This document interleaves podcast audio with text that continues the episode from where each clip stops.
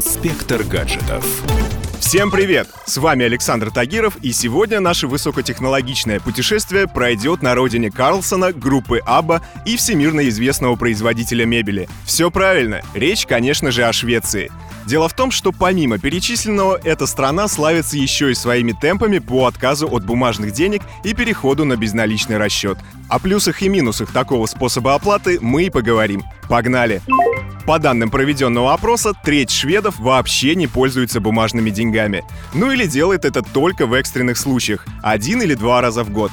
Конечно, речь идет о жителях крупных городов, потому что в маленьких все еще высок процент консерваторов, и поэтому оплаты наличными гораздо больше. Ну а в том же Стокгольме людей, которые используют кэш, напротив, встретить почти невозможно. Подобную тенденцию в стране поддерживает множество компаний, которые полностью отказались от приема бумажных денег.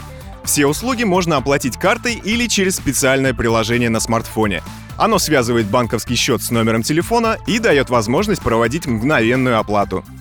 Владельцы шведского бизнеса признаются, что уход от традиционных способов оплаты освобождает кучу времени и не вызывает негативной реакции у покупателей. Шведская эйфория вокруг безналичных расчетов пошла еще дальше. Только задумайтесь, жители начали вживлять в руку специальные чипы. Устройства позволяют пользоваться любой информацией, которая может потребоваться в течение дня. Банковским счетом, пропуском на работу, в спортзал и даже билетами на концерт любимой группы.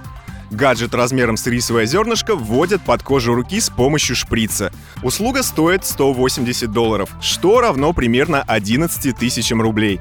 Интересно, что компанию по вживлению подобных чипов основал бывший специалист по пирсингу.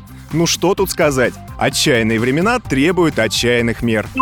А теперь давайте о причинах успеха такой безналичной революции. Составляющих тут две – хороший интернет и относительно небольшое число жителей. Ситуация в Швеции совпала по всем фронтам. В стране самый быстрый в Европе интернет и относительно небольшое население. К слову, в нашей стране подобные тенденции тоже наблюдаются. Глава Сбербанка Герман Греф говорил о том, что Россия превращается в страну безналичных расчетов. Так, за последние 10 лет объем безналичных платежей в стране вырос в 10 раз.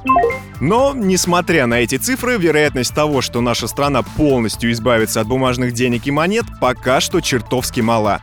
Если сравнивать нас со Швецией и с другими странами-лидерами в области онлайн-платежей, Россия лишена их главных преимуществ – небольшого населения, а также хорошего интернета.